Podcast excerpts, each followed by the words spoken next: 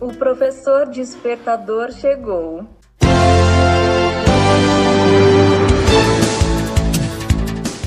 Olá, eu sou o professor Diante Vasconcelos e estou aqui para mais um podcast.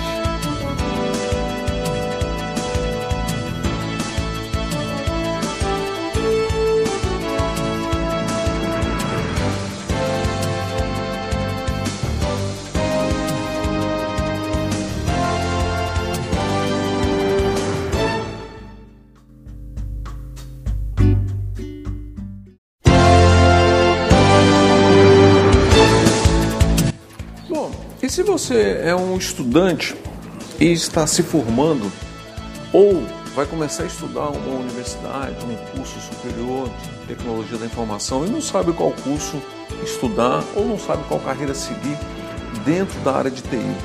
Então vou mostrar para vocês agora sete carreiras para quem gosta de tecnologia. A tecnologia faz parte do nosso cotidiano, seja na vida pessoal ou na vida profissional. Usamos uma série de ferramentas e serviços que tornam as atividades mais simples e rápidas. E mesmo assim, não são todas as pessoas que entendem o que está por trás das máquinas e sistemas com os quais lidamos no dia a dia. Por fugir das carreiras tradicionais, às vezes pode parecer difícil encontrar como realmente atuar no mercado de trabalho com tecnologia. Por isso, reunimos sete carreiras para quem deseja se aventurar nessa área. Confira abaixo. Análise e desenvolvimento de sistemas.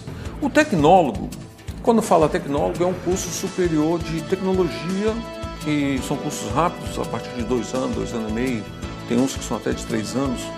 Não é bacharel, mas é superior, cola grau, tudo certo, tá?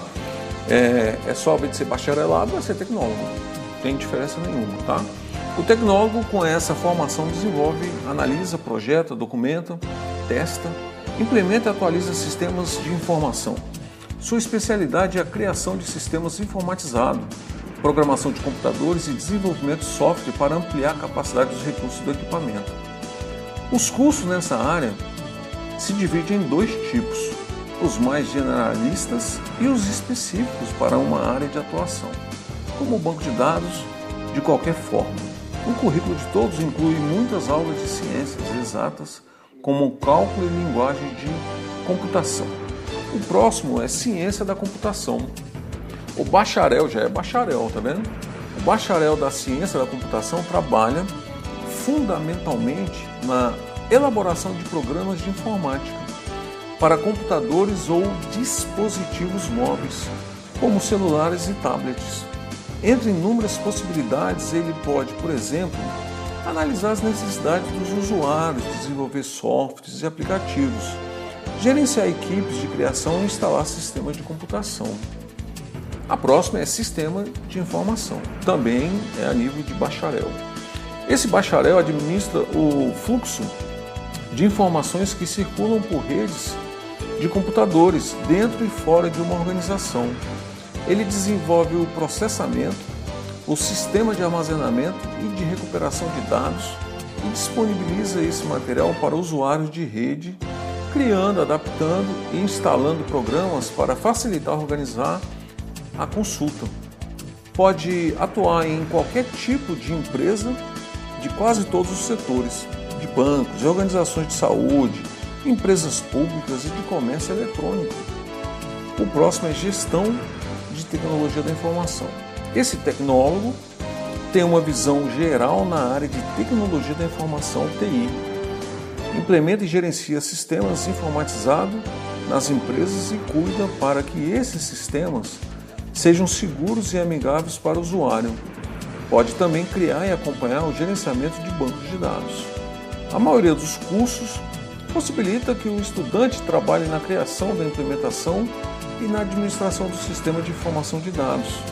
Alguns têm foco maior em segurança, outros na criação de softwares personalizados e soluções específicas para diferentes empresas. O próximo é engenharia da computação. Este engenheiro projeta e constrói computadores, periféricos, equipamentos ou acessórios ligados a uma unidade central de processamento, a CPU, tais como mouse, teclado, câmera, cartão de memória e sistemas computacionais. O próxima profissão, jogos digitais. O curso de tecnólogo nessa área forma um profissional que dá suporte à criação de programas e ambientes de jogos, complementando o planejamento geral desenvolvido pelo bacharel. Assim, o bacharel e o tecnólogo têm funções complementares. O primeiro com uma visão estratégica dos jogos e o segundo responsável direto pela produção dos games. O curso inclui boa carga de disciplinas nas ciências exatas, como computação gráfica, matemática para jogos, vetores, física para jogos digitais, estrutura de dados e sistemas operacionais. E a engenharia de software também tem, vamos lá nela. O engenheiro com essa formação dedica-se ao desenvolvimento de softwares e programas computacionais. É sua responsabilidade desenhar e testar novos programas, além de fazer sua manutenção e revisão. Cabe a ele ainda criar aplicativos, jogos, plataformas digitais para atividades educacionais e sistemas específicos, como os destinados na área médica e bancária, de forma a elevar o desempenho e a produtividade dos profissionais desses setores. E aí, viram como é que é importante entender cada uma dessas profissões? Qual delas seguir?